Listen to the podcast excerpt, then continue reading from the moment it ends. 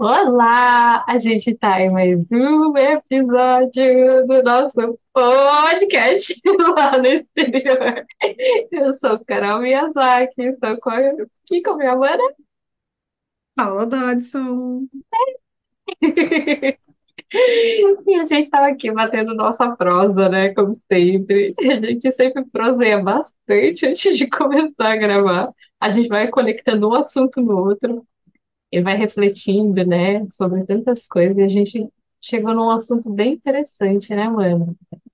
Pode falar um pouquinho? Sim, sim, eu acho eu, eu, a gente acredita muito que as, as prosas, né, é, sobre o que a gente pensa e sente, traz a acaba trazendo a gente para o presente, né? Acaba fazendo com que a gente observe o nosso presente, o que, que a gente tem nesse aqui e agora, que a gente tem tanta dificuldade de ficar nesse aqui e agora, né? É, e a gente pelo menos eu nos meus atendimentos percebo que as pessoas têm dificuldade nessa essa coisa da ansiedade, né? Ou, de, ou por conta de um excesso de passado, ou por conta de um excesso de futuro, as pessoas têm a tendência a não, não, não, não fazer um pit stop aqui no presente para dar uma olhada para ver o que está construindo, o que, que não está construindo, o que, que já foi, o que, que já, o que, que pode vir. É, tem super dificuldade, né? E, e aí a gente conversando, né, aí no nosso esquenta, no nosso pré-podcast, um, a gente entendeu aí que quando a gente sai do Brasil para morar em outro lugar, a gente naturalmente a gente está no futuro, né? Naturalmente a gente está é, tem, tem duas vertentes aí que eu vejo, né? A gente sai carregada de futuro, porque a gente sai querendo um futuro melhor, seja baseado no financeiro, seja baseado na segurança, seja baseada no, nos estudos, no conhecimento. É sempre para um futuro, né? O passo, esse movimento de sair do, do Brasil e ir para outro país, é sempre visando um futuro. E aí, quando você chega nesse novo, né, nesse, no exterior, é, tem outra vertente aí que pode, outra pegadinha que pode deixar a gente fora do presente também, que é esse excesso de saudade do, do que ficou, né? Então você tá, tá, tá fora do Brasil, tá no exterior, mas está é, trabalhando para conquistar algo no futuro e em dor por conta de um passado muitas vezes. E aí, o que, que sobra do presente, né? Coitado do presente, gente. O que, que, que fica aqui no presente, né? É porque a nossa energia está, né? Onde a nossa, o nosso pensamento consegue estar também. E se o nosso pensamento não está aqui nesse aqui agora, nesse momento presente, é, fica difícil a gente conseguir construir algo consciente e, e saudável, né, mana? Com certeza. A gente fica fragmentado, né? E, e eu percebo que na minha história eu vim para cá tanto pensando no que poderia ser, como poderia acontecer. E quando eu cheguei aqui, aí houve a separação minha, né, do meu relacionamento, que eu fiquei assim, e agora? Eu, aí que eu tive que voltar para esse momento presente. E, e agora? O que que eu vou fazer? E eu acredito que as pessoas vêm com esses planos do futuro. Eu vou fazer isso, vou juntar dinheiro, eu vou aqui no Japão, não sei, nos Estados Unidos. É a, eu falo assim que é uma brincadeira da regra dos três ou cinco anos. Porque as pessoas falam, ou vou ficar três ou vou ficar cinco e vou embora. ou tem gente que vai e vem, vem para cá, para falando aberto mesmo para ah, vou ficar para morar, quero ir para morar e ficar de, tempo indeterminado. Mas muitas pessoas, assim como eu, pensei, ah, vou ficar uns três, cinco anos, juntar uma graninha e vou vazar para o Brasil de novo, vou embora. Então, é, eu, eu, eu percebo que tem muitas coisas que acontecem, a gente vai se fragmentando tanto com esse excesso de, de futuro ou excesso de passado, que chega alguma coisa, acontece alguma coisa na nossa vida para nos dar esse tranco, para nos dar essa chamada de, de atenção, e podem, para mim, eu, eu acredito, não sei se para você pode ser imagino que sim, né? Esses pequenos sinais que a vida vai dando, que a vida sempre vai dando sinais, mas conforme a gente não vai atendendo esses sinais, percebendo, estando presente, porque a gente está tanto ou lá no futuro, ou no passado, ou em ambos, que precisa de um, um, um movimento energético mais impactante para a gente nos, nos nos perceber aqui agora. E, e o meu presente, na, naquela época, o meu presente estava tipo, sabe aqueles presentes todo. Sabe quando a gente compra, tipo, um, um bolo e vai andar de carro ou de carroça e o bolo chega todo ferrado? O meu presente estava daquele jeito e eu não estava percebendo. Então, eu, eu acredito que a vida vai dando sinais, a gente não vai realmente percebendo, e aí tem que acontecer algo quando a gente está tão nesses excessos para nos trazer de volta, para nos dizer, e aí, com o que que você vai fazer com esse momento, porque só existe agora. É, é, eu, eu acredito que a grande questão que, que, que faz com que a gente fique fragmentado, como você bem trouxe, e não consiga lidar com esse agora, que fica esse bolo todo despedaçado, né? E sem, sem e a gente perdido sem saber o que que faz, como que reconstrói, né? Como que reconstitui é, a forma, é, é justamente porque a gente não sabe lidar com as nossas emoções, né? Então, quando a gente tem algum, algumas emoções que a gente não sabe lidar, porque a gente não foi treinado para isso, né? Então a gente foi treinado, inclusive, para abafar as informações, não pode, né? Tá com raiva, não pode falar que tá com raiva, tá triste, é, faz alguma coisa para se alegrar. A gente não se permite sentir as informações nesse presente. E aí, o que, que a gente né, faz? A gente evade o presente, evacua o presente e vai para algum outro lugar que não tem essa essa dor. Se tem um passado que foi mais gostoso, porque eu estava lá no Brasil com as pessoas que eu amo, eu, eu, a minha memória, né, o meu pensamento vai sempre nessa memória. Se tem um futuro que é super diferente do que eu estou vivendo hoje, que é muito que eu, que eu consigo é, vislumbrar algo bom, eu vou ficar nesse futuro aí, querendo chegar nesse futuro, pelo menos, né, como se eu estivesse andando sem sair do lugar. É, e acho que o grande X da questão é quando a gente consegue, é, pelo menos, dar o passo para entender o que, que a gente está sentindo, né, mano? É, pelo menos dar o passo para para ficar face a face com as nossas emoções e trabalhar com elas ao invés de fingir que elas não estão ali. Com né? certeza. É desse ponto aí que a gente parte para conversar sobre alguma coisa real, né? Do que eu estou sentindo, por que estou sentindo e como está sentindo, e começar a lidar com isso. Nossa, eu, esse é um ponto muito importante, a gente perceber o que, que a gente está sentindo. A gente se dar vazão para as vozes internas que existem dentro da gente, mesmo que sejam desconfortáveis, mesmo que cause uma primeira impressão de repulsa, porque a gente naturalmente não gosta de sentir dor, a maioria, eu não posso falar todos, né? Porque tem gente que gosta de sentir dor e tá tudo bem. É, tá tudo bem assim, né? É, então, é, é importante realmente a gente estar tá presente, aberto e não continuar abafando, porque eu imagino assim que é como se fosse uma panela de pressão cada vez que a gente não olha para isso, essa panela vai pegando mais pressão e uma hora ela pode explodir. Uma hora pode vir, por exemplo, eu não sei se aí é muito comum, mano, as pessoas terem surtos. Aqui no Japão é muito comum isso. As pessoas surtarem, as pessoas se suicidarem. Então, é, chega num, num lugar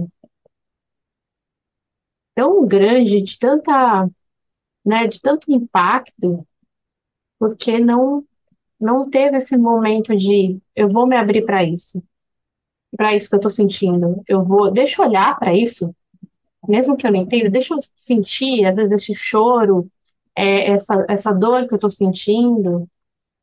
Para mim, o começo realmente de tudo é você se permitir sentir, por mais que você não entenda. Porque senão a gente sempre vai tentar burlar o nosso sistema, mas de uma forma que nos prejudique. Porque daí é, é, é o que você falou. Tá triste? Ah, eu vou, vou ficar feliz porque eu não posso ficar triste. E aí eu vou pensar uma coisa feliz, e aí eu vou pensar positivo, porque eu não aguento isso. Eu vou ficar pensando positivo, good vibes, falando gratiluz, gratidão, e, e, e não tem essa frequência real, não tá sentindo, e aí prejudica o próprio sistema. Eu, eu acho que a chave para a gente fazer uma mudança real na nossa vida, para fazer essa integração completa, começa no se permitir sentir. O que que você acha? O que que você pensa sobre isso, mano? Sim, o permitir sentir, só, só que é uma coisa que precisa ser trabalhada, né? Porque esse sentir, ele foi muito.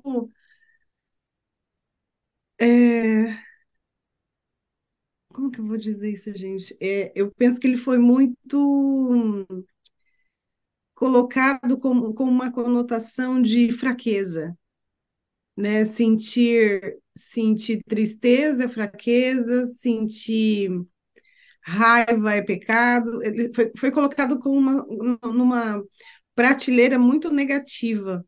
E, e aí muita gente, às vezes até é, quer fazer esse movimento, mas não consegue. Sim, Porque o sistema já, já, já aprendeu o caminho do burlar, já aprendeu o caminho de abafar, já aprendeu o caminho de de se esquivar, que aí esquiva, esquiva, esquiva, mas em algum momento isso explode, em forma, numa forma de depressão, numa forma de, de síndrome do pânico, numa forma, né? Sempre explode de alguma forma. E aí, quando explode, fica mais difícil de, de, de, de trabalhar com isso de uma maneira mais intelectualizada, e aí precisa realmente, às vezes, partir para um tratamento como manoterapeuta, por exemplo, que é o que a gente faz, é, que trabalha justamente, né, tem as técnicas justamente para trabalhar nesses pontos, nessas é, desarmando bomba, né, desarmando a bomba relógio que aciona aí, ou que está prestes a acionar a qualquer momento, de uma maneira mais agressiva. E aí essa, a, a gente não, não, não, não sabe lidar às vezes, e a gente criou um mecanismo de defesa que a gente não sabe desarmar a bomba sozinha, né? É, eu não consegui. Se alguém conseguiu aí algum dia desarmar essa bomba sozinha, conta pra gente. Então, assim, para desarmar as minhas bombas, né? É, é, a gente sempre precisa do auxílio do, de um tratamento energético espiritual, porque aí já formou um monte de, de, de bloqueio energético e a gente não consegue, às vezes, desfazer esses bloqueios energéticos sem ter a ferramenta correta, né?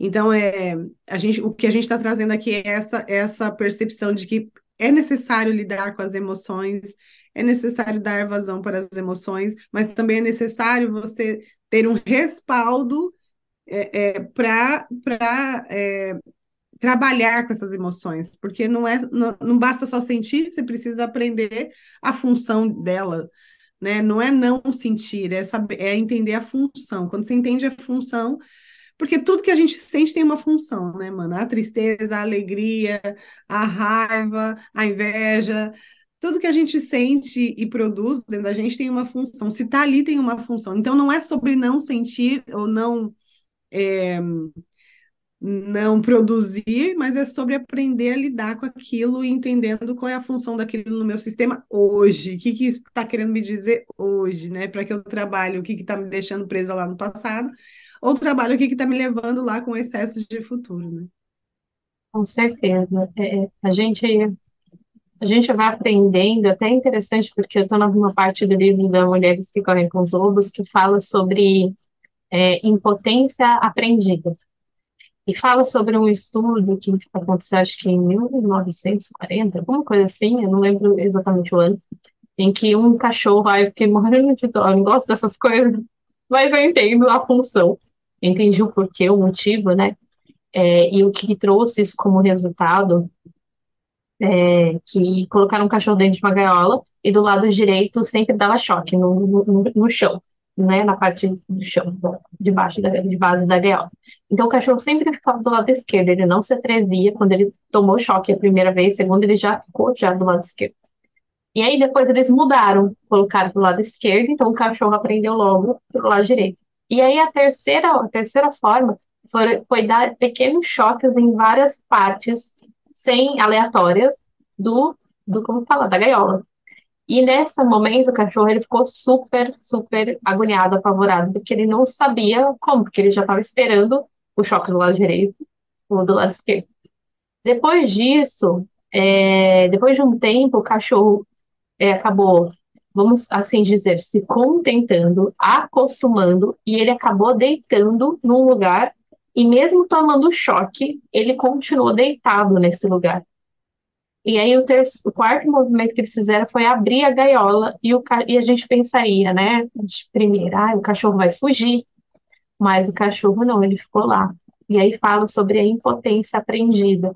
É, aí eu lembrei, eu conectei também com, com como fala, com o pessoal às vezes já pode ter visto, não sei se você já viu, mano, no, no Instagram, tem dois vídeos, eu acho que eles são bem antigos. Um que a mulher finge que vai laçar o cavalo e ela não tem nada na mão, e ela finge, faz os movimentos e o cavalo vai andando com ela.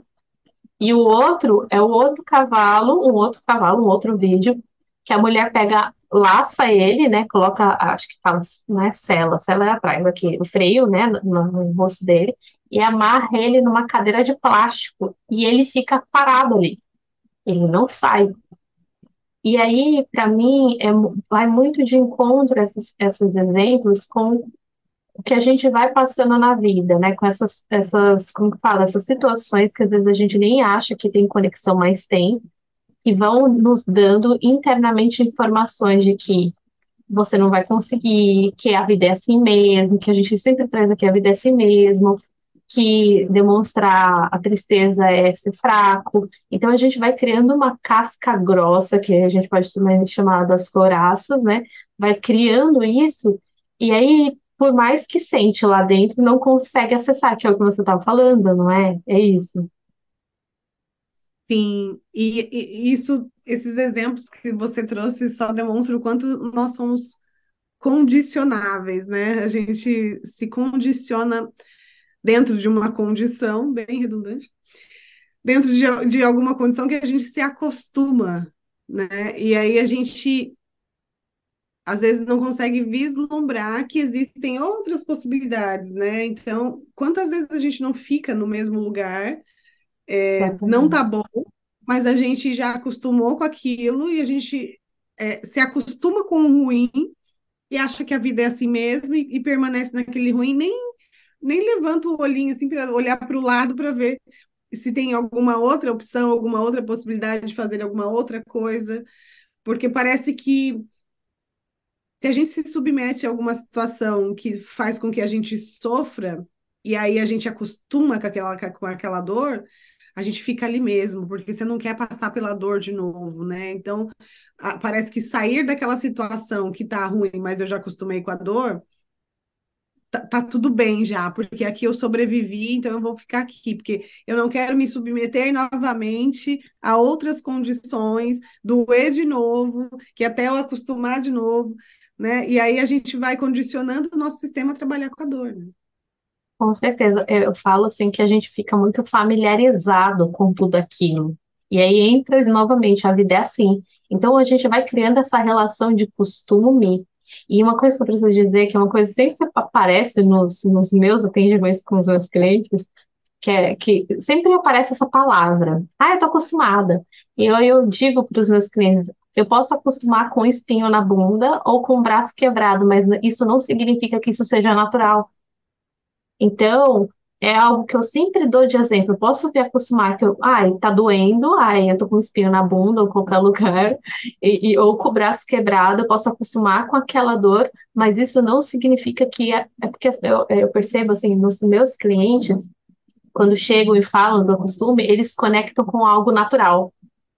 Porque ainda está muito. É, o significante de normal e natural é igual, mas não, natural é natural de fluídico e normal é algo que a gente colocou uma norma, normalizou. Então a gente pode normalizar, você que é boa do, dos. Do, do, eu tô vendo que você tá, tá, tá coisa. você é boa dos arquétipos, dos significantes, dos significados. Então, é, eu percebo que a, a, gente acaba normalizando uma dor, normalizando que a é, não demonstrar emoção é sinal de ser forte. Muito pelo contrário, precisa ser. Eu até postei um Reels falando que, que, que pra, tem que ser muito forte para lidar com as próprias loucuras. Tem que ser muito forte para olhar para dentro. Que isso é ser forte, é ser corajoso de enfrentar não, não gosto muito dessa palavra enfrentamento porque parece guerra, mas assim, de olhar, de, de se abrir para mergulhar dentro de si.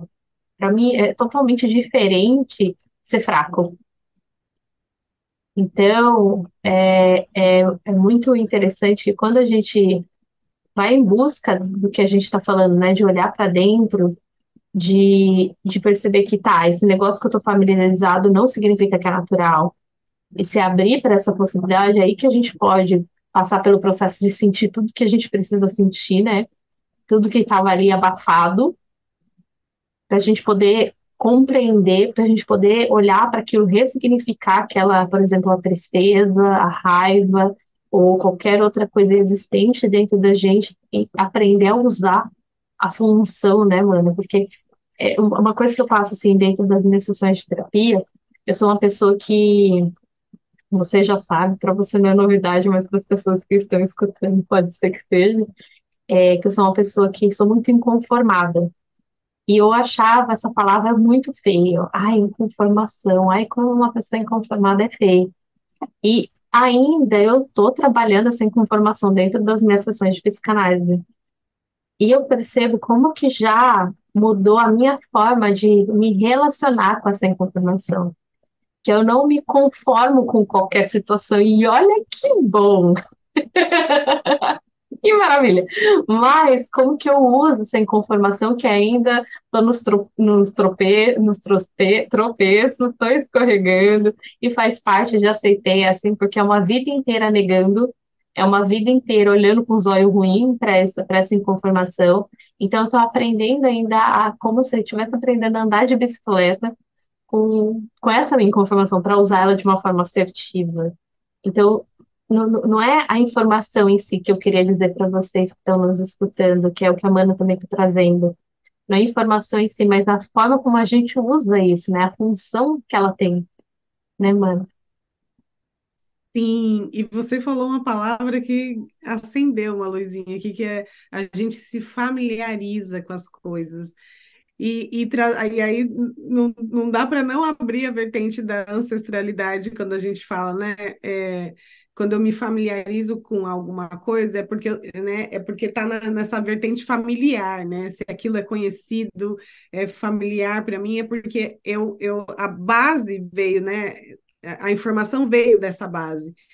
Então, começa a prestar atenção em tudo que você fala que você está familiarizado, né? Porque às vezes isso está te condicionando a um comportamento que vem dessa ancestralidade, que foi assim porque precisou ser assim, eles precisaram ser fortes, que não dava tempo deles cho sentarem, chorarem, tentarem sentirem o que que a, a raiva, a inveja estava dizendo para eles, que eles tinham ali, né, que é, serem fortes, entre aspas, para que para produzir as, as, as outras gerações que viriam, que né, somos nós aí é, e não dava tempo. Só que isso né, tá mudando, né? A gente, justamente porque eles não tiveram essa, essa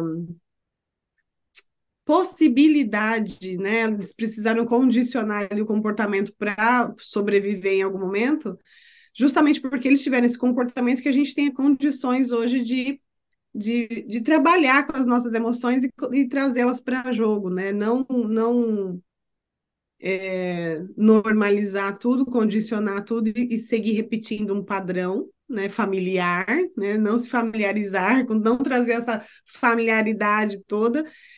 É, e eu não estou dizendo que não, ser, não seremos iguais aos nossos familiares ancestrais, mas é, que a gente pode melhorar isso, né? Eles não tiveram, às vezes, a possibilidade de, de trabalhar com as emoções, mas a gente tem.